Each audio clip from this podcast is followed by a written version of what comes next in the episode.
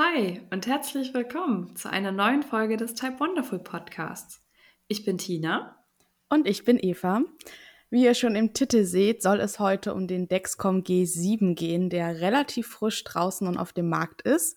Momentan kann ich schon mal vorwegnehmen, leider nur nutzbar mit dem iPhone oder einem externen Empfänger. Wir wollen vorab sagen, dass wir die Sensoren zum Testen bekommen haben und wir beide, da wir kein iPhone besitzen, diesen extra Empfänger benutzt haben und wir jetzt auch nicht bezahlt wurden oder irgendwie was mit der Firma Dexcom vereinbart haben, dass wir irgendwas sagen sollen, sondern wir haben einfach kostenfrei die Sensoren zur Verfügung gestellt bekommen und ja, berichten euch mal, wie wir die fanden.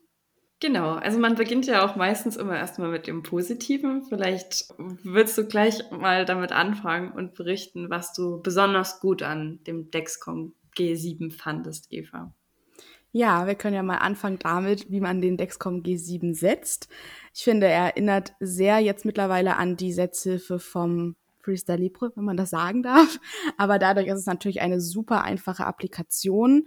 Also man hat so ein rundliches Gestell, wo man einmal was abdreht, dann setzt man das auf die Haut und setzt den Sensor.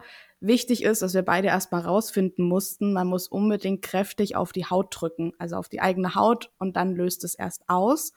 Aber es tut überhaupt nicht weh. Also ich war wirklich positiv überrascht und ich glaube, bei uns beiden tat es einfach gar nicht weh. Wir haben beide am Arm den Sensor gesetzt.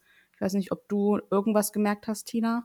Nö, mir hat es auch überhaupt nicht wehgetan. Ich kenne ja auch den Unterschied zum, zum Guardian jetzt. Der mhm. tut manchmal echt weh, weil da ja auch die Nadel erstmal kurz mit drin stecken bleibt und man zieht die ja dann erst später aus der Haut quasi raus. Oh das Gott. kann manchmal ganz schön unangenehm sein. Und der Guardian tut mir auch manchmal so noch weh, auch wenn die Nadel schon raus ist. Also jetzt gerade habe ich auch wieder einen liegen, der ziemlich zwiebelt manchmal bei bestimmten mhm. Bewegungen. Das Gefühl hatte ich jetzt bei dem äh, G7 überhaupt nicht. Also ich habe den gar nicht gemerkt und das war auf jeden Fall richtig gut. Und ich fand das Legen auch total intuitiv, außer eben, dass man so doll auf die Haut draufdrücken muss. Mhm. Das Ganze. Das fand ich nicht so mhm. intuitiv irgendwie. Mhm. Dass man Kontakt zur Haut auch komplett haben muss und einen gewissen Druck eben ja, ausüben muss. Aber ich kann dem auch nur zustimmen, der G6er tut mir auch manchmal weh. Und ich habe den momentan ja eher selten sogar am Arm, sondern oft auch am Bauch. Aber auch da gibt es manchmal, dass ich den lege und es dann beim Setzen wehtut oder er während der Tragezeit irgendwie wehtut.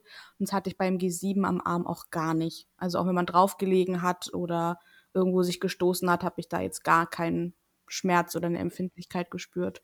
Ja. Genau. Was ich auch gut fand, ich kann ja gleich mal weitermachen, dass man diese Kappe, die man vorher abgedreht hat, auch eins zu eins so wieder draufdrehen kann nach dem Setzen und dann sozusagen dieses gesamte Ding wegschmeißen kann. Das fand ich auch mhm. eine elegante Lösung. Ähm, was natürlich auch super ist und wir unbedingt erwähnen wollen, ist, dass es jetzt weniger Plastemüll ist in der Setzhilfe. Vorher war der G6 ja immer gekoppelt an diese riesige, ich sag mal, staubsaugerartig aussehende Setzhilfe, die man dann auch komplett verwerfen musste. Ähm, und jetzt ist sogar auch der Transmitter integriert, was ich auch ganz elegant finde für die Nutzung, wo ich mich aber auch eben frage, wo ist da der Umweltaspekt, weil man jetzt, glaube ich, halt jedes Mal diesen integrierten Transmitter auch verwirft und ihn nicht manuell wieder draufsetzt, weil den Transmitter beim G6 kann ich ja bis zu drei Monaten oder eigentlich drei Monate benutzen. Ähm, und das ist ja auch ein Plasteteil, was jetzt halt bei jedem Wechsel mit integriert beinhaltet ist. Da stellt sich mir jetzt gerade die Frage, muss man dann jedes Mal das kleine Gerät, was man ja zum Überwachen der Werte hat, neu mit dem Transmitter verbinden? Ich habe ja jetzt nur mhm. eine Probe getragen, aber du weißt es vielleicht. Ich denke schon, weil wir haben ja die Sensornummer von dieser Setzhilfe eingegeben. Da stand am Rand ja so eine Zahl. Und mhm. ich denke, das musst du halt jedes Mal machen. Genau, aber auf jeden Fall gibt es nichts mehr zum Draufsetzen oder Wechseln und nichts, was man irgendwie, ne, bei dir, du lädst das ja und bei mir hat es einfach immer drei Monate hält der Transmitter, sodass das jetzt so ein bisschen mehr zu so einer, zu so einem Einmalgebrauchsgegenstand geworden ist. Ja. Ja, was dann wieder, wiederum ein bisschen schade ist vom Umweltaspekt her. Hm. Ja, dann vielleicht mache ich einfach mal weiter. Mhm. Ähm, ich glaube, was wir beide super positiv fanden, war diese ultra kurze Aufwärmzeit. Man kennt es ja von anderen Systemen, da dauert es ja mindestens eine Stunde bis zwei Stunden, bis man dann irgendwann mal äh, einen ersten Wert auf seinem Gerät stehen hat. Bei dem Dexcom G7 dauert es einfach mal nur 20 bis 25 Minuten. Also bei mir waren es, glaube ich, 21 ungefähr. Mhm. Bei dir so 25, ne? Mhm, ja, der hat ein bisschen länger, glaube ich, gesucht, bis er den dann gefunden hatte. Ja. ja, also das ist wirklich ein absoluter Vorteil in meinen Augen, weil man eben nicht mehr lange warten muss, bis man einen Wert sieht. Man muss dazu auch sagen, das haben wir jetzt, glaube ich, gar nicht probiert, weil wir ja nicht zwei Sensoren hintereinander gesetzt haben, dass der zwar eine definierte Tragedauer von zehn Tagen hat, aber ich glaube irgendwie so Fenster offen lässt, dass man in der Zeit auf den neuen Sensor umsteigen kann. Der hat, glaube ich, noch plus zwölf Stunden extra oder so. Das finde ich auch, also ich habe es jetzt noch gar nicht ausprobiert, aber sehr interessant. Ah, krass, das habe ich gar nicht so mitbekommen, aber ich hatte jetzt auch nur einen zum Testen und demnach brauchte ich jetzt auch diese Übergangszeit gar nicht mehr, aber das ist ja noch besser. Ja. So richtig cool. Also auch die Tragedauer von zehn Tagen finde ich jetzt gar nicht mal so schlecht. Also klar, es ist immer noch nicht so gut wie ein Freestyle Libre, aber im Gegensatz zum Guardian ist es auf jeden Fall schon mal länger. Der hält ja insgesamt sieben Tage. Von daher finde ich das schon echt ganz gut. Mhm. Und auch der Akku dieses kleinen Geräts, das fand ich, das, der hat auch richtig gut gehalten ja. über die, die Zeit. Also ich habe ja die meiste Zeit jetzt auch äh, schon mit meinem System gearbeitet und habe dann immer nur manchmal auf das Lesegerät geschaut. Und der Akku hat einfach die komplette Zeit durchgehalten. Ich hatte am Ende jetzt immer noch 40 Prozent, glaube ich, auf dem Gerät. Also das war auch richtig, richtig gut wer mit dem Gerät arbeiten möchte von euch. Hatte ich auch eine ähnliche Erfahrung. Ich habe, glaube ich, einmal den kurz geladen, aber nur so aus Sicherheitsgründen. Da war der auch noch bei 50 Prozent. Ähm, also der hat bei mir auch eigentlich komplett durchgehalten und kam auch schon geladen bei uns an. Also wir mussten den gar nicht vom Anfang an aufladen, sondern der hatte schon sehr viel Akku, als wir den gestartet haben. Genau. Ich fand auch persönlich das Handgerät oder dieses Lesegerät, dass es eine sehr schöne Haptik und Größe hatte und auch dieses schwarze Design zum einen mal was anderes war und es eben auch ganz angenehm gemacht hat, auf dieses Display zu schauen. Bei mir war es leider so, dass ich fand, dass die Oberfläche relativ schnell zerkratzt ist, kann ich später auch nochmal erzählen. Aber trotzdem so vom Design fand ich es total cool, dass das Gerät auch viel, viel kleiner zum Beispiel ist als beim G6. Ja, also in die Hosentasche passt es super rein. Es liegt gut in der Hand, ist nicht so groß und klobig wie so ein Handy, sondern echt ein super kleiner Begleiter, den man sich überall hinstecken kann. Das auf jeden Fall fand ich auch. Und was mir auch noch ganz gut gefallen hat, so rückblickend, ist der Kleber. Also das hat wirklich super bombenfest gehalten auf der mhm. Haut und war auch super verträglich. Also ich hatte jetzt gar keinen Juckreiz oder irgendwas, hat sich wirklich gut mit der Haut vertragen. Allerdings das Abmachen tat dann etwas weh. Also ich musste ganz schön ziepen dann gestern, als er abgelaufen war. Das kann ich so vom Guardian auch nicht. Aber ja, es ist halt wahrscheinlich eine andere Kleberzusammensetzung. Hm.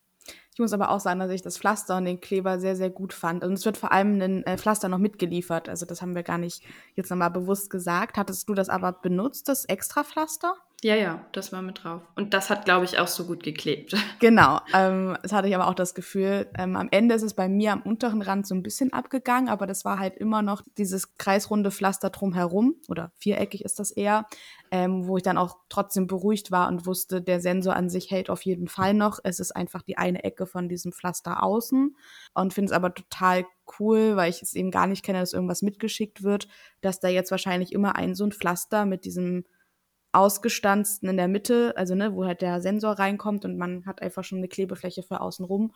Und ich hatte auch gar keine Hautirritation oder sowas. Und mhm. ans Abmachen habe ich jetzt auch keine schlimme Erinnerung. Bei mir hat sich dann irgendwann schon so ein bisschen gelöst gehabt, dass es dann ging. Aber es kann ich mir vorstellen, es hat schon echt gut gehalten. Ja. ja. Apropos Kleber, also die kriege ich beim Guardian auch mit dazu, diese extra Pflaster. Mhm.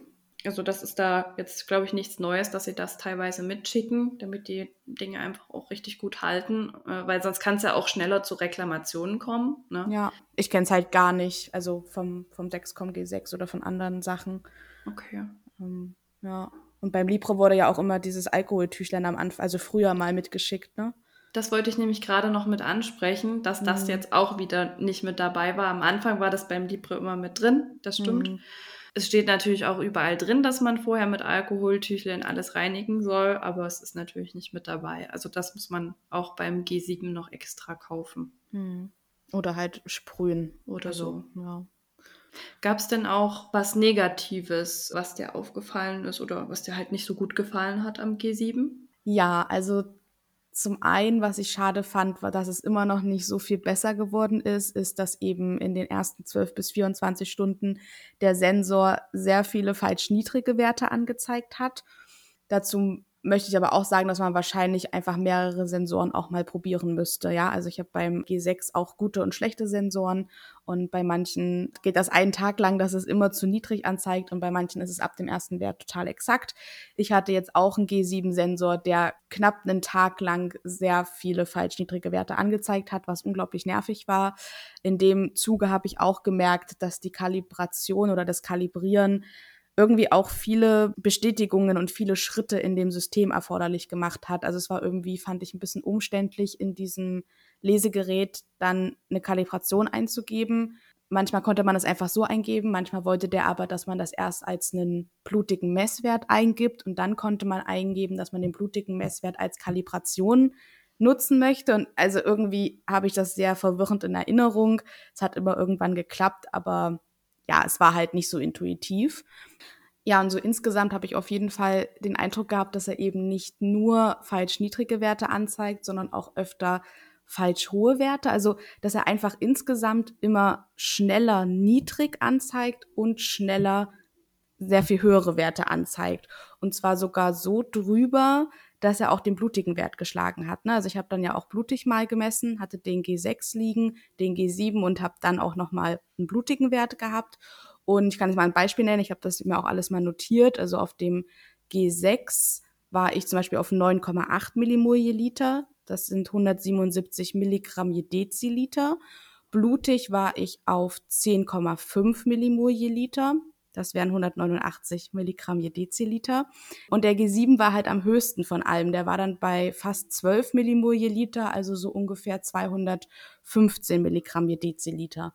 Und da habe ich mich halt gefragt, wo kommt das her? Läuft er einfach die ganze Zeit falsch oder schlägt er irgendwie was drauf, weil er diesen Trend besser abzeichnen möchte? Aber das ist ja dann trotzdem einfach schwierig, wenn ich blutig zum Beispiel noch gar nicht im Unterzucker bin aber der G7 mir schon anzeigt, dass ich im Unterzucker bin. Mhm. Das fand ich dann halt wirklich so ein bisschen verwirrend, weil er immer sehr viel schneller und so ein bisschen wie so empfindlicher reagiert hat. Der ja. ist halt immer ins Extremere ausgeschlagen, obwohl ich noch gar nicht so in der Extreme war.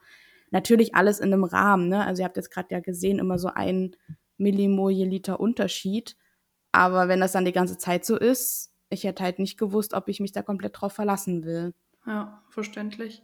Und kannst du dich erinnern, ob du ihn da schon kalibriert hattest oder war er da noch unkalibriert?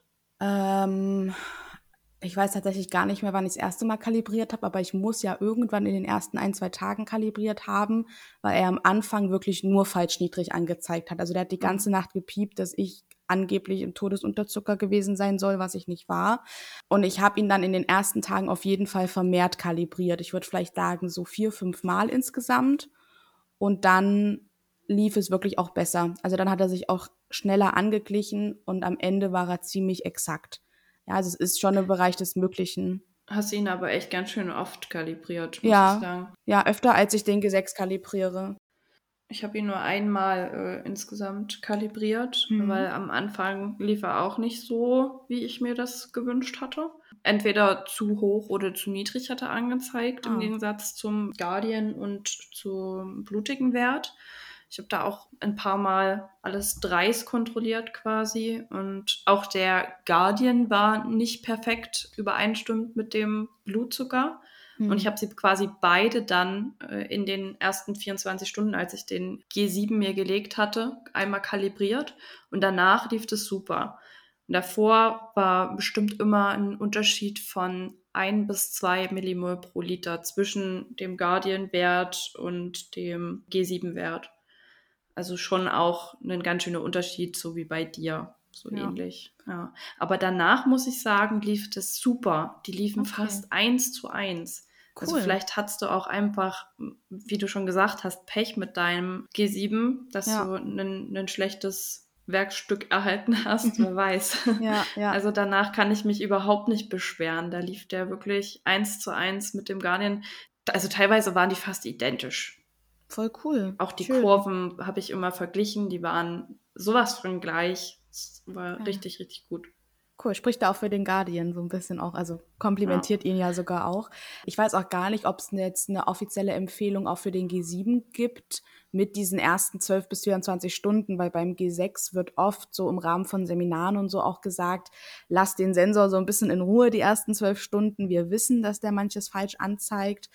Aber auch da denke ich mir, ja, sobald man ins Lupen geht und davon dann was abhängig ist, ich muss den halt kalibrieren. Ich kann nicht Ja. die ganze Zeit mit einem falschen Wert rumlaufen. Ja. Und ein bis zwei Millimol nur Unterschied ist ja auch noch richtig, trotzdem noch richtig gut, weil wirklich, wenn der so falsch niedrig anzeigt, habe ich bis zu, ich weiß nicht, er hat gesagt, ich bin auf 2,8 Millimol je Liter und ich war aber blutig auf 7,4. Ne? Ja, also gut, das, das, geht gar nicht. das ist halt, aber das kenne ich auch vom G6er. Und das Schlimme fand ich jetzt aber auch beim G7, dass es die letzten zwei Nächte, bevor er abgelaufen ist, auch nochmal passiert ist Hm. wo ich auch dachte, boah, dann lauf halt wenigstens auch bis zum zehnten Tag bitte dann korrekt durch und kack nicht am letzten Tag noch ab, dass ich ihn dann wieder nicht richtig verwenden kann als Gerät, was ich für meinen Blutzucker verwende. Ja. Und ja, und eigentlich hängt dann ein CGM-System, sollte ich noch sagen, ja wirklich fünf bis zehn bis 15 Minuten hinterher. Und mit dem Aspekt finde ich es dann auch wieder schwierig, dass er eben so schnell hoch anzeigt oder so schnell niedrig. Also irgendwie Mhm. immer so ein bisschen, ich, ich weiß nicht, ich habe da noch keine abschließende Meinung, weil es, glaube ich, auch ganz cool sein kann, diesen Trend schon viel schneller zu erkennen. Falls das irgendwie beabsichtigt ist, dass der manchmal die Tendenz hat, zu hoch oder zu niedrig anzuzeigen. Andererseits auf Dauer macht es halt irgendwie dann doch wieder gar keinen Sinn. Ich glaube, das kann nicht gewollt sein, dass Ja. der so im Voraus quasi anzeigt, wo sich Das müssen die ja auch öffentlich machen, wenn es da irgendwie einen Sinn hintergäbe, ne? Ja, nee, das glaube ich nicht. Mhm. Es war wahrscheinlich einfach wirklich ja, nicht das beste Gerät. Ja, muss wirklich sagen, wenn man ihn ein paar Mal kalibriert, ich meine, klar, wenn man jetzt irgendwie mit einem anderen System super gut klarkommt, was man nie kalibriert, kann es natürlich nervig sein, ihn plötzlich kalibrieren zu müssen. Aber wenn alles andere überzeugt und man dann einfach in den ersten drei, vier Tagen einmal am Tag kalibriert oder alle zwei Tage einmal, ist das ja vielleicht trotzdem was, was man eingehen kann und womit Mhm. man dann leben kann dafür, dass man vielleicht ein super schönes kleines Gerät hat oder das auf seinem iPhone läuft oder ja einfach die Technik mehr begeistert als ein anderes System. Also das ist ja was, was man eigentlich auch verkraften kann, dafür, dass wir früher immer blutig gemessen haben. Ja, auf jeden Fall. Genau. Ja, gab es denn sonst noch irgendwelche Punkte, die du noch zusätzlich negativ empfunden hast? Mm, Also was ich mir natürlich auch angeschaut habe, waren die ganzen Alarmeinstellungen, die man vornehmen konnte. Mhm. Und da ist mir aufgefallen, dass man natürlich diesen absoluten Hypoalarm, glaube ich, sowieso gar nicht stumm stellen kann und alle anderen Alarme irgendwie nur für zwei Stunden stumm stellen konnte. Und sonst konnte man, glaube ich, auf Vibration stellen. Ähm, da habe ich jetzt aber auch schon gehört, dass die Einstellungen auch abweichen, wenn man das iPhone benutzt. Also da kann man das, glaube ich, länger stumm stellen. Ich muss dazu sagen, dass ich das Gerät nicht dauerhaft benutzt habe, weil ich auf Arbeit ja schon mein Loop-Gerät mit mir geführt habe und nicht so viele Geräte haben wollte. Das heißt, ich habe tatsächlich tagsüber oft auch den G7, das Lesegerät ausgehabt und habe das jetzt nicht so auf Herz und Nieren geprüft. Finde ich aber trotzdem einfach blöd und nervig, wenn man dann immer nur so einen Timer von zwei Stunden hat und danach wahrscheinlich die Alarme sich wieder automatisch auf laut stellen Hm. und man das dann irgendwie vergisst und dann piept's doch mal los. Also ja, fand ich ein bisschen blöd. Also du hast das Gerät komplett ausgemacht, als Ja. du gearbeitet hast. Ich habe es halt in der Tasche gelassen, weil ich halt so ne, im Kasach und so unterwegs bin und nicht so viel Platz und Stauraum habe und Ja. dann mein Handy und mein DBL G1-Gerät mit habe und da schon gucken muss, dass nichts piept und alles seine Verbindung hat. Und dann, es war, ja, genau, aber auch auf der Station war ich dann neu und dachte so, nee, das kann ich jetzt nicht die ersten Tage bringen, hier mit so Ja. drei Smartphones gefühlt durch die Gegend zu laufen. Ja. Aber das ist ein guter Hinweis, weil ich wurde immer komplett genervt von diesem Verbindungsverlustsignal, Mhm. wenn ich das Gerät mal in einem anderen Zimmer liegen lassen habe oder so. Ich brauche das ja auch nicht immer bei mir an der Frau und habe das dann halt, keine Ahnung, abends, wenn ich ins Bett gegangen bin, auf dem Küchentisch liegen lassen. Und da hat es dann nach ein paar Minuten natürlich die Verbindung verloren und hat angefangen, einen übelsten Terror zu machen. Oder auch als ich in der Badewanne war, ich war jetzt krank die letzten Tage und war da öfter mal in der Wanne. Und gerade im Wasser, da hat das dann auch immer wieder die Verbindung verloren. Und man denkt ja nicht jedes Mal vorher dran, das jetzt für die nächsten zwei Stunden stumm zu stellen. Hm. Und jedes Mal ging das wieder von vorne los. Und das war schon ganz schön nervig, fand ich. Aber dann wäre ja das komplette Ausschalten noch eine Alternative. Auf der anderen Seite vergisst man dann wahrscheinlich, das Ding wieder anzumachen, wenn man äh, fertig ist oder bevor man ins Bett geht. Das wäre ja auch fatal, wenn man es dann nicht wieder anmacht. Ja. Äh, Weil es einen dann ja im schlimmsten Falle nicht warnt, wenn man ja. zu niedrig oder zu hoch ist.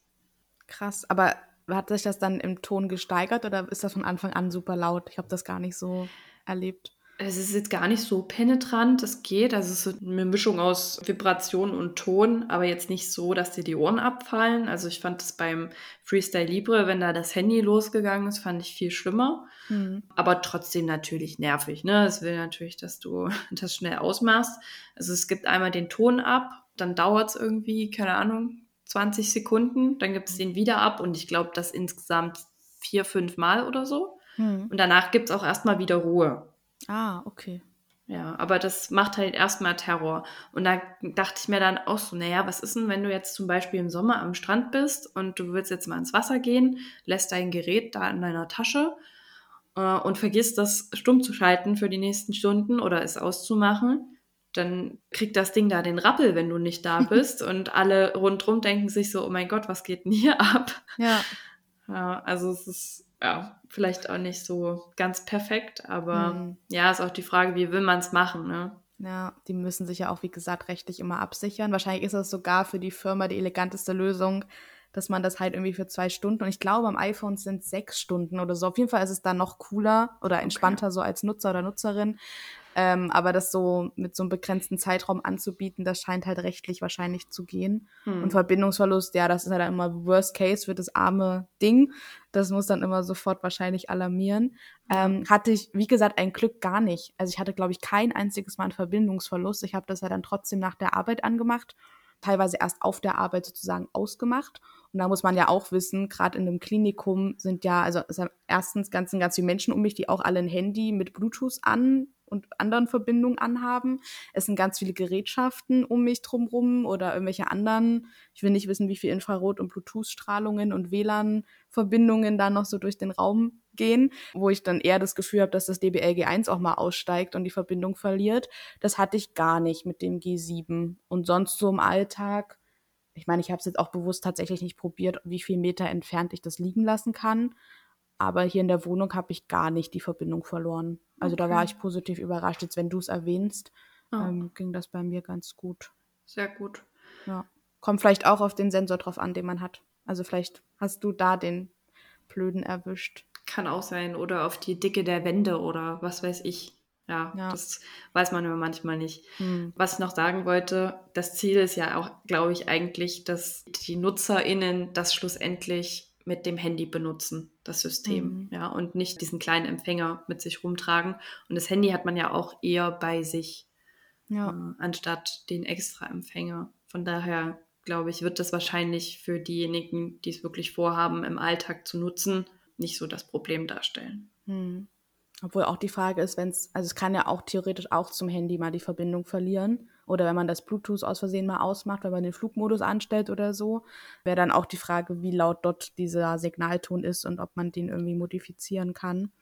Aber das, das hat man ja immer das Problem, dass irgendwelche Alarm- und Warntöne existieren, dass man die auf irgendeine Art und Weise einstellen kann und manche halt auch nicht. Genau. Vielleicht können wir noch mal kurz was zur Darstellung sagen, wie sozusagen diese Kurve auf dem Gerät aussieht. Ich für meinen Teil, wie gesagt, fand eigentlich dieses schwarze Design auch ganz cool. Man kann auch mit den Pfeil, oh, war das, waren das die Pfeiltasten, also mit irgendwelchen Tasten konnte man auch einstellen, wie viele Stunden man auf dieser Abbildung und dieser Kurve sehen möchte. Also ob ich nur mhm ich weiß nicht, ich glaube, die letzte Stunde, die letzten drei Stunden und die letzten zwölf Stunden oder so. Also man konnte sich das so ein bisschen zurechtlegen, wie man das selber gerne haben möchte. Mm, muss trotzdem sagen, dass es mich, glaube ich, aufgrund der Größe des Geräts, es hat einfach natürlich nicht so ein riesiges Display, also riesig in Anführungsstrichen, wie das G6-Display von dem Lesegerät vom G6. Und dadurch hat es mich so ein bisschen an die Darstellung vom Libre erinnert, dass also eben Peaks sehr schnell sehr steil aussehen und äh, so alles so ein bisschen verzerrt zum Teil war, je nachdem, wie man es eingestellt hat. Ich weiß nicht, wie du es ja. empfunden hast. Genauso. Ich habe auch ein Vergleichsfoto gemacht von meiner mhm. Pumpe, wo wir den Guardian sehen. Mhm. Und den G7 daneben. Äh, da sieht man den Unterschied ganz gut, dass die Kurve einfach zackiger und mhm. schlimmer in Anführungsstrichen aussieht auf dem G7 als äh, bei mir auf der Pumpe vom Guardian. Einfach weil die Darstellungsweise anders ist. Also habe ich auch so empfunden. Ja, und was ich vorhin auch schon angesprochen hatte, war eben bei mir, dass ich das Empfinden hatte, dass das Display sehr, sehr schnell zerkratzt und sehr empfindlich war, obwohl ich eigentlich, wie gesagt, die Haptik von diesem Lesegerät total schön fand. Ich habe mit dem Ding aber auch nichts Schlimmes gemacht. Also ich hatte das einfach nur im Rucksack dabei, dort, wo ich auch meine anderen Geräte zum Teil zwischendurch mal reintue oder halt in der Kasaktasche oder in meiner Jackentasche und habe das dann nach ein paar Tagen mir mal genauer angeguckt und dachte mir, oh weh, oh weh, es sieht ganz schön geschunden aus. Was habe ich damit gemacht und wie kann das so schnell so zerkratzt sein? Das fand ich jetzt ein bisschen schade tatsächlich auch, weil es ist ja ein Gebrauchsgegenstand, der irgendwie auch langlebig sein sollte. Hm. Ja, das war bei mir jetzt gar nicht so das Problem, aber ich habe es auch nicht so sehr auf Herz und Nieren geprüft. War auch die meiste Zeit halt zu Hause durch das Kranksein hm. und dadurch lag das hier bei mir die meiste Zeit nur auf dem, auf dem Tisch oder wo es halt lag und ist mir jetzt auch nicht runtergefallen oder so. Von daher ist meins jetzt nicht zerkratzt, aber ja, das ist natürlich blöd, ne? Vor allem, wenn das schon beim ersten Sensor, den man trägt, schon mhm. kaputt geht, dann will man nicht wissen, wie das Gerät dann nach einem halben Jahr aussieht. Ne? Ja. Aber da auch wieder mit Hintergedanken, eigentlich will man es ja schlussendlich mit dem Handy benutzen, wenn es ja. dann möglich ist. Ja. Weiß auch gar nicht, ob es da irgendwie einen Schutzcase schon für gibt oder ob es irgendwelche Folien gäbe oder so. Was du aber sagst mit dem Handy, das stimmt natürlich. Was mir aber gerade einfällt, Thema Kinder zum Beispiel, ne, wenn vielleicht das eigene Kind mit einem Typ 1 Diabetes jetzt noch kein Smartphone hat, in der ja, okay, es ist jetzt schlecht, einen Vergleich zu nennen, weil wir einfach noch anders aufgewachsen sind. Aber ich sage jetzt mal, in der ersten Klasse oder irgendwie Kindergarten hat ja jetzt ein Kind noch kein Smartphone. Gerade da würde ich ja als Elternteil so ein Lesegerät mitgeben und mhm. Da muss es aber eigentlich auch einiges abkönnen, wenn das in so einer Kindergartentasche oder in so einem Kinderrucksack mit rumfliegt. Ähm, das stimmt. Sollte es auch irgendwie robust sein. Oder es müssten halt wirklich Schutzhöhen dafür angeboten werden. Das wissen wir jetzt aber gerade nicht. Das müsste man nochmal recherchieren, ob es da was gibt. Aber das ist ja meistens auch, also oft gibt es erstmal nichts Offizielles von den Firmen, dass da jetzt ganz viel Auswahl zur Verfügung steht. Hm. Ja, genau. Willst du vielleicht nochmal abschließend für dich sagen, was dich so überzeugt hat, wie so deine abschließende Meinung zum G7 ist? Ja, sehr gerne. Also vielleicht erst nochmal zur Messgenauigkeit. Die hat mich wirklich überzeugt, nachdem ich es kalibriert hatte. Da fand ich sie wirklich super. Ich finde aber auch, eigentlich sollte es ohne Kalibrieren schon sehr, sehr genau sein. Wie du auch vorhin schon gesagt hast, man will sich halt auch darauf verlassen können und nicht ständig blutig nachmessen müssen. Wenn das einmal der Fall ist, dann ist es okay. Wenn es danach aber immer noch nicht gut läuft, wie es jetzt bei dir so der Fall war, dann fände ich es schon kritisch. Aber bei mir lief es, wie gesagt, danach super und deswegen hat mich das auch sehr überzeugt. Vom optischen her finde ich ihn auf jeden Fall besser als den Dexcom G6. Den durfte ich ja auch schon mal Anfang des Jahres Probe tragen. Einfach weil der G7 jetzt noch mal um einiges kleiner ist und flacher ist. Wenn man es jetzt vor allem ohne das zusätzliche Pflaster tragen würde. Ich weiß nicht, wie gut es halten würde über die zehn Tage, aber mal angenommen, man würde es nicht damit tragen, dann würde er schon fast dem Libre 3 nahe kommen, finde ich. Der ist natürlich noch mal ein kleines bisschen unauffälliger und kleiner. Also ich glaube, der ist noch etwas flacher, der Libre 3. Hm. Und noch so ein bisschen auch von der Optik her hübscher, finde ich. Aber trotzdem kommt der G7 da schon echt nahe ran in meinen Augen. Der Libre 3 hat natürlich auch den Vorteil noch, dass er etwas länger hält, aber dafür wahrscheinlich nicht so ganz genau ist wie der äh, G7, könnte ich mir vorstellen. Und im Gegensatz zum Guardian jetzt, da habe ich ja auch den Vergleich dazu, also dem Guardian 4, äh, finde ich den G7 auf jeden Fall auch hübscher vom optischen her, äh, weil der Transmitter einfach beim Guardian 4 viel, viel auffälliger ist. Das ist ja noch so eine richtige kleine Tasche, die so ein bisschen von der Haut absteht. Das war ja auch wirklich der Punkt, der mich am meisten so an dem ganzen äh, Metronic-System gestört hat, womit ich mich jetzt aber angefreundet habe. Also da hat der G7 auf jeden Fall die Nase vorn, was das Optische angeht. Was ich auch im Großen und Ganzen toll finde, ist die, die Tragedauer, die mit zehn Tagen wirklich solide ist. Und am allermeisten hat mich diese kurze Aufwärmzeit überzeugt. Das war wirklich top. Was sind denn so deine zusammengefasst abschließenden Eindrücke? Ja, eigentlich sehr ähnlich zu dir. Mm, außer natürlich der Punkt der Messgenauigkeit. Ich muss auf jeden Fall sagen, dass ich so das Design und die Optik und dieses gesamte Konzept vom G7 total toll finde. Auch die Oberfläche vom Sensor, die ist übrigens auch so ein bisschen, ja, nicht angeraut, aber die hat so eine Haptik. Also ich fand das auch total cool, weil dadurch ist man, man ist wirklich nicht hängen geblieben. Es ist aber auch nicht zu glatt, sondern es hat irgendwie halt eine Haptik. Und es ja, hatte einfach, also es ist irgendwie ein ganz anderes Tagegefühl gewesen als der G6er. Ja, und die Aufwärmzeit ist auf jeden Fall unschlagbar. Das war auch was, was mich sehr überzeugt hat. Die Tragedauer von zehn Tagen kenne ich natürlich mit dem G6er. Finde ich total okay und gut, dass das weiterhin so bleibt. Genau, und enttäuscht bin ich halt leider davon, dass dieses falsch niedrig Problem nicht gelöst ist am Anfang der Tragedauer und dass eben die Messgenauigkeit nicht so gut war.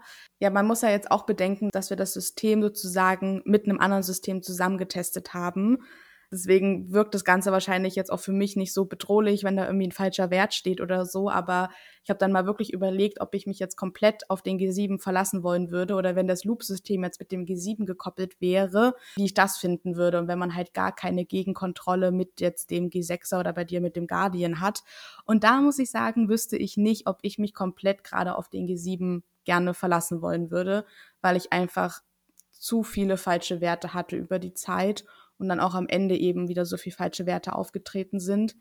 Das fand ich jetzt sehr, sehr schade. Aber wie gesagt, es gibt wahrscheinlich wie beim Dexcom G6 gute und schlechte Chargen und Sensoren oder vielleicht auch Stellen, wo man es gesetzt hat. Vielleicht lag es auch irgendwie an der Stelle an meinem Arm, dass der irgendwie blöd lag und deswegen immer wieder eine Tendenz zu einem falschen Wert hatte.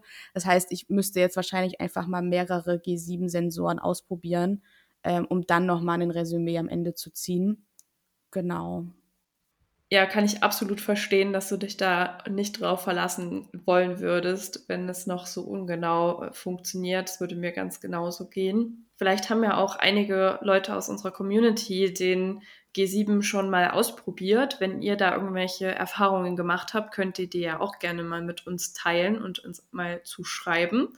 Äh, das würde uns auf jeden Fall sehr interessieren und das können wir dann auch gern mit unserer restlichen Community teilen. Ansonsten hoffen wir, dass ihr die Folge informativ fandet und dass ihr jetzt einen ersten kleinen Eindruck vom G7 sammeln konntet. Wir werden auch auf Instagram nochmal ein paar Fotos hochladen, wie der optisch aussieht, dass ihr euch das nochmal anschauen könnt. Und ja, dann hoffen wir, dass die, euch die Folge gefallen hat. Lasst eine positive Bewertung da und wir hören uns in der nächsten Folge. Bis dahin. Bis dahin. Tschüss. Tschüss.